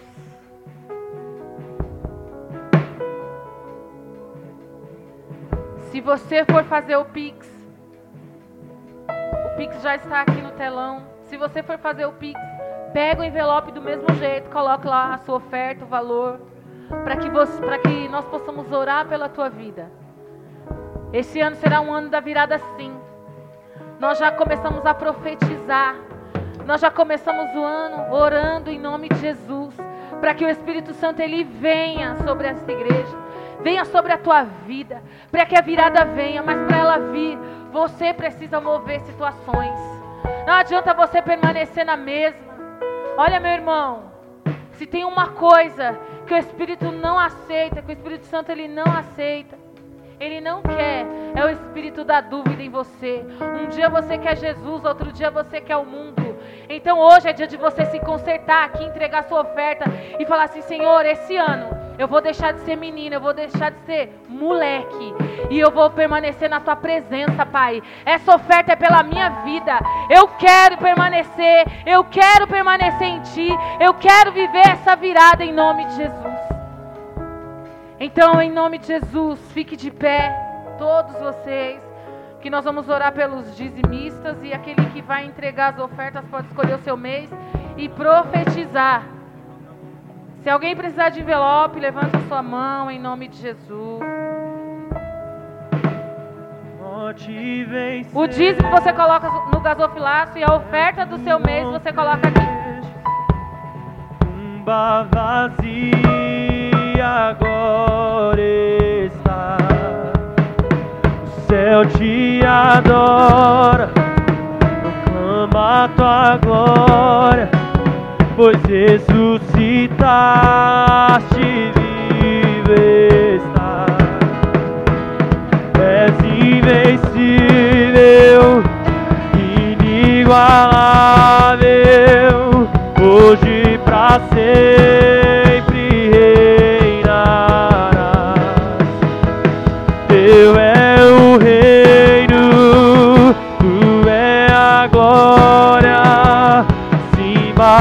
de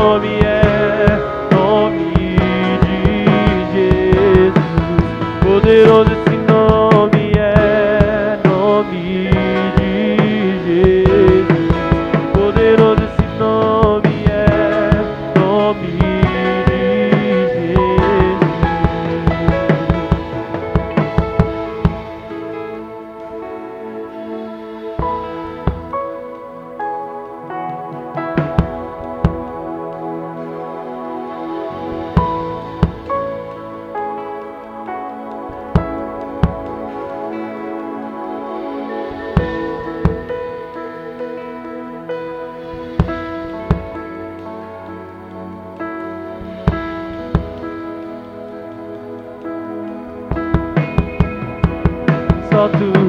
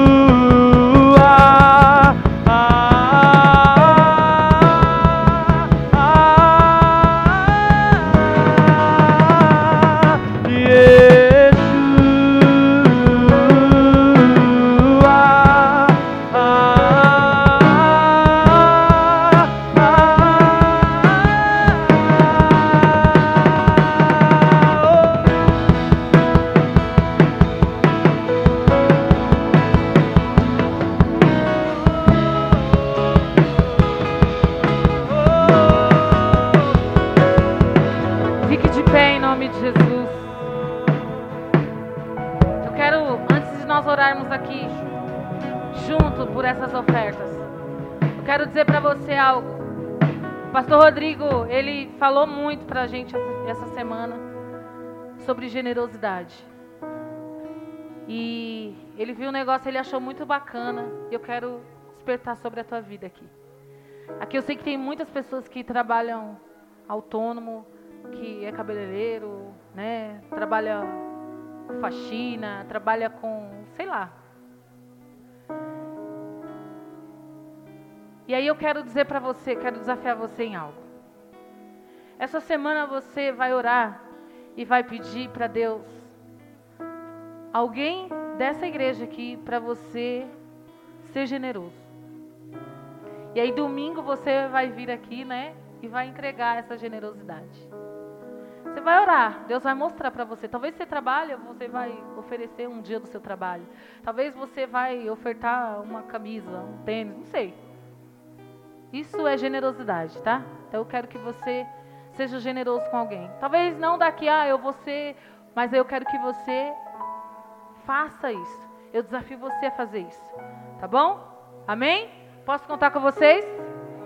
Eu vou orar e eu vou ser, eu vou dar algo para alguém aqui, porque eu quero receber. O momento é agora, o mover é agora, nós não podemos sair do mover. É agora, não é o mês que vem, não, é agora. O mover é agora. Amém? Posso contar com vocês? Aleluia! Então eu queria chamar meus doze aqui, os pastores, os doze, para a gente, e vocês estendam as suas mãos. Nós vamos orar por, essas ofertas, por esses meses. Pode vir aqui na frente os meus doze, os pastores.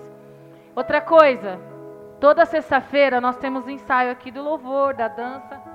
Mas toda sexta-feira, a partir, né, foi da sexta passada, nós estamos aqui também em oração com a intercessão, pelos cultos, pelas células na semana. Então, se você quiser participar, pode vir, tá bom? Você está convidado, convocado. Talvez você está meio desanimado aí, né? Não tem orado muito, né? E fala assim: "Ah, a igreja só tem o culto só no domingo, não dá nem para ir lá". Então quero ver. Espero você aqui na sexta-feira às 8 horas da noite junto com a intercessão em nome de Jesus. Levante suas mãos para cá. Nós vamos orar. Pode colocar, impor as suas mãos nos meses e decretar aí em nome de Jesus. Espírito Santo, nós entregamos essas ofertas a Ti agora, Senhor. Cada mês, Pai. Cada fruto, cada semente que foi plantada aqui hoje, nós declaramos em nome de Jesus. É para já, Senhor. Nós queremos ver o milagre, Senhor, em cada mês que as pessoas profetizaram aqui. Nós decretamos a falência do diabo agora, em nome de Jesus. Satanás, dá fora daqui. Esse lugar existe um fogo, existe uma unção, existe autoridade e é Jesus Cristo. Então, em nome de Jesus, nós profetizamos, Senhor, e declaramos, Pai, que cada mês os teus filhos receberão aquilo que foi ofertado, foi entregue, Senhor, como sacrifício, Deus, em nome de Jesus. Que cada mês aqui venham ter testemunhos de muitas vitórias, em nome de Jesus. Declaro sobre o mês de abril. Eu quero, Senhor, a minha bênção no mês de abril. Declaro o mês de janeiro, fevereiro, março, abril, maio, junho, julho, agosto, setembro, outubro, novembro e dezembro. Será o ano da nossa virada. Em nome de Jesus, nós viveremos no melhor. Em nome de Jesus. Nós não hesitaremos de entrar em tua presença. Amém. Jesus. Eu queria chamar aqui os bebês que tem para apresentar rapidinho. Tem um casal também que casou, né? Que é a bênção. Vem aqui, sobe aqui. Gente, com Santa Ceia demora um pouquinho, tá? Mas a gente é igrejeiro, não tem problema. Aleluia. Tem, acho que tem os bebês para apresentar. Pode subir aqui junto com a sua família, tá bom? E o casal também que casou e quer a bênção. Pessoal, deixa eu só avisar uma coisa para você. Talvez hoje você veio a primeira vez no culto e não sabia que tinha oferta aqui dos meses. Ó, a gente sempre deixa aqui, né? Durante um tempo aí, duas semaninhas, né? Três semaninhas aí. A gente deixa aqui. Se você não trouxe a sua oferta, pode trazer domingo que vem, decretando aqui o seu mês, o mês que você irá receber a sua bênção. Foi num mês assim que nós recebemos muitas bênçãos, né, amor? Nós entregamos. Nós temos muitos testemunhos de pessoas que entregaram e falou assim. Talvez as pessoas entreguem em janeiro e falem, ai, mas já está acabando. Não, Deus, ele é rápido, gente. Ele é rápido. Né? Muitas pessoas entregam em janeiro, ó, fevereiro, por quê? Isso aí é guloso. Se você entregou nesses dois meses, come domingo vem e entrega em outros. Por quê? Você tem que ter desejo. Você tem que ansiar mesmo, querer mais de Deus mesmo. Então, eu declaro a bênção sobre a tua vida em nome de Jesus. Pode subir aqui. As famílias também, se tiver, pode vir, tá, gente?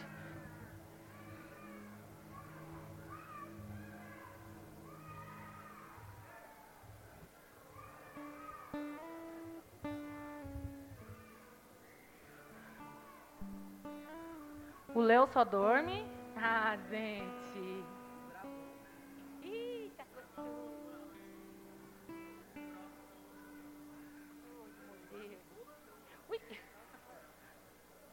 Pode vir pra cá um pouquinho.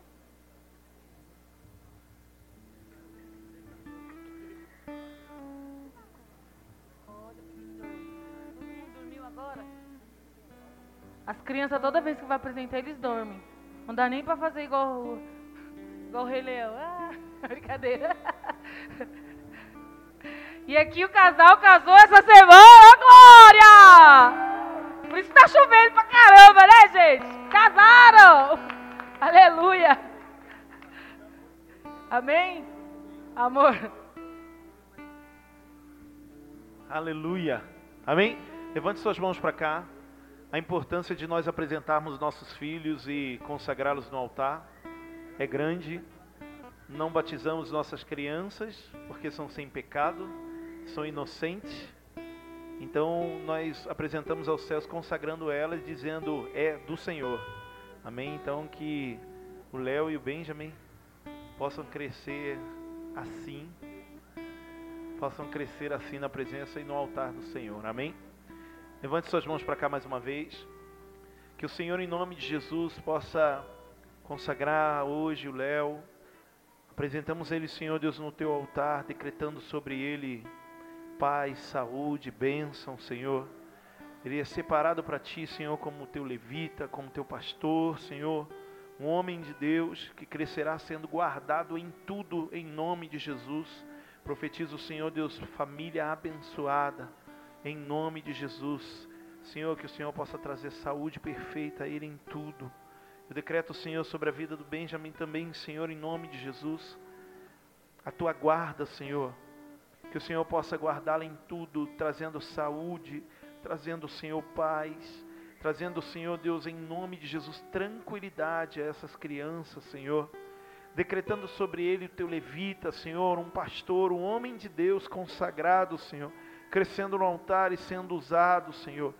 Eu desde já, Senhor Deus, consagro essa casa, essa família, decretando, Senhor, em nome de Jesus, sobre a Sandra, Luciano, Senhor, decretando sobre eles, Senhor Deus, a tua paz, decretando, Senhor Deus, sobre eles como homem e mulher, mãe, pai, Senhor Deus, que nada, Senhor Deus, possa sair do teu controle, em nome de Jesus. Amém e amém. Glória a Deus. Ora pelo casal ali. Espera aí, tira a foto aqui e a gente ora pelo casal.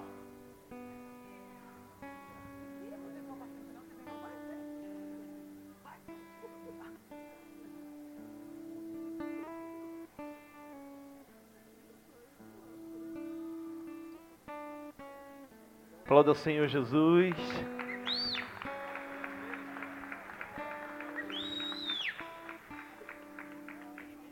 Vem aqui, Antônio, Gisélia. É Gisélia mesmo, né? Você que era? É Gi. É Gigi. Casaram, né? Vamos abençoar aqui em nome de Jesus. Tenda suas mãos para cá. Espírito Santo, nós declaramos sobre a vida do Antônio, Senhor, e da Gisélia, Pai. Declaramos, Pai, o teu amor, o teu companheirismo, Senhor, em nome de Jesus. Que o Senhor possa abençoá-los, Pai, nesse novo ciclo, Senhor, nessa nova etapa da vida deles. Que haja, Senhor, entendimento, discernimento, Pai, em nome de Jesus. Que haja, Espírito Santo, sabedoria para lidar com as adversidades, Senhor com as lutas que vier, Pai, que eles possam estar junto, em nome de Jesus, independente da situação, que os teus filhos estejam unidos em aliança, assim como o Senhor uniu hoje, Pai. Em nome de Jesus, nós abençoamos, Senhor, essas alianças, Pai. E decretamos que Satanás não terá como agir, porque hoje eles se tornaram um só em nome de Jesus. Que o Espírito Santo possa cuidar, Senhor, em nome de Jesus, desse casamento em nome de Jesus. Amém. Pode beijar a noiva. Oh! Pode beijar a noiva. Beijou. Não foi de língua não, né? Brincadeira.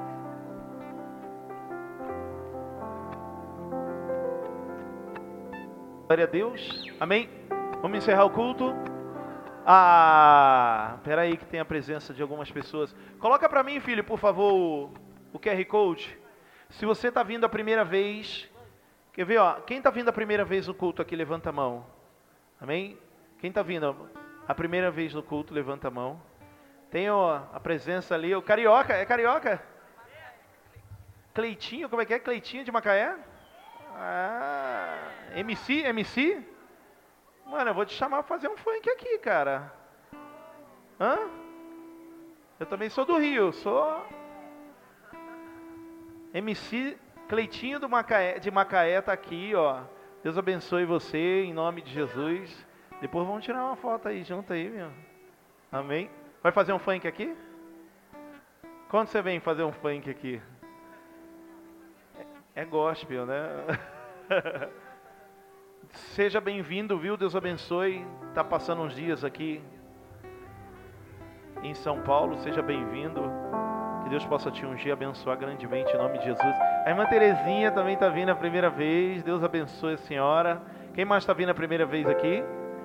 Sejam bem-vindos em nome de Jesus. Ó, deixa eu dar um recado para vocês. Você que está vindo a primeira vez, eu queria só te fazer um pedido. Tá vendo esse QR Code aqui, ó? Esse é o de visitante? Não. Independente, né? Esse é todos? Não? Ó, você, todo mundo do culto, todo mundo do culto, depois a gente vai compartilhar no grupo. Esse QR Code aqui, ó, ele é uma vai fazer uma pergunta como foi a sua experiência no culto hoje, no culto hoje. Então, se você tiver com o celular aí, a gente vai deixar aqui no final do culto. Você vai colocar a sua câmera do, do celular nele e aí vai abrir um link aí e você vai fazer algumas, responder algumas perguntas. Em geral, esse é em geral, amém? Depois a gente vai colocar aqui quem está vindo a primeira vez no culto. Então você que está visitando, você vai preencher ali os seus dados, suas informações. Esse é o do quê? Esse é o geral? Ah, esse é o geral. O outro é o do visitante? Então deixa o do visitante primeiro. Deixa o do visitante um pouquinho aí. E você que está fazendo a primeira vez, você mira aqui, responde as perguntas bem rapidinha e a gente vai depois entrar em contato contigo. Amém? Vai ser benção demais. Fique de pé. Vamos encerrar o culto. Como a pastora falou, o culto de Santa Ceia. Você que está vindo a primeira vez aqui, nossa, o culto é assim. O de Santa Ceia estica um pouquinho porque tem um monte de coisa. Mas nós somos assim mesmo, intensos. Bem intensos. Amém? Você que está vindo, como eu disse a primeira vez, seja muito bem-vindo e ó, volte mais vezes, torne dessa casa a sua casa, a sua família, a sua igreja. Amém? Somos muito felizes por, por ter vocês aqui, tá bom? Então, ó, esse é o de visitante. Mira aí, você que está vindo a primeira vez, responde, coloca os seus dados lá para a gente entrar em contato contigo. Tá bom? Levante suas mãos ao Senhor. A pastora vai encerrar. O povo está enjoando a minha voz já. Pessoal, não esquece de compartilhar o nosso culto de hoje. Né? Entrar aí, fazer parte, seguir as nossas redes sociais aí, em nome de Jesus. Tem, tem alcançado muitas pessoas at através das redes sociais, amém? E agora também nós vamos ter o WhatsApp da igreja, viu? Se prepare. Levante suas mãos aos céus. Na verdade, não, eu quero que você coloque a mão no ombro do seu irmão aí que está do seu lado. Coloque a mão no ombro dele. Feche o seu zoinho. Vamos orar, vamos agradecer. Senhor, nós te agradecemos por este culto, por esta palavra, por cada momento que o Senhor nos deu nesta noite. Te agradecemos, Senhor, e crendo que esse é o nosso ano. É o ano que nós vamos viver a virada nas nossas vidas. Nós decretamos: Satanás, você já caiu por terra das nossas vidas. Que o Espírito Santo possa tomar conta de você em todos os sentidos. Que a tua semana seja uma semana cheia de novidades do Espírito Santo. E que você possa viver coisas lindas em nome de Jesus. Que Deus abençoe a sua vida, a sua semana, a sua família. Em nome de Jesus. Aleluia. Deus abençoe você que está aí em casa. Você que está aqui, ó, dê um beijo, um abraço no seu irmão aí, abençoa a semana dele.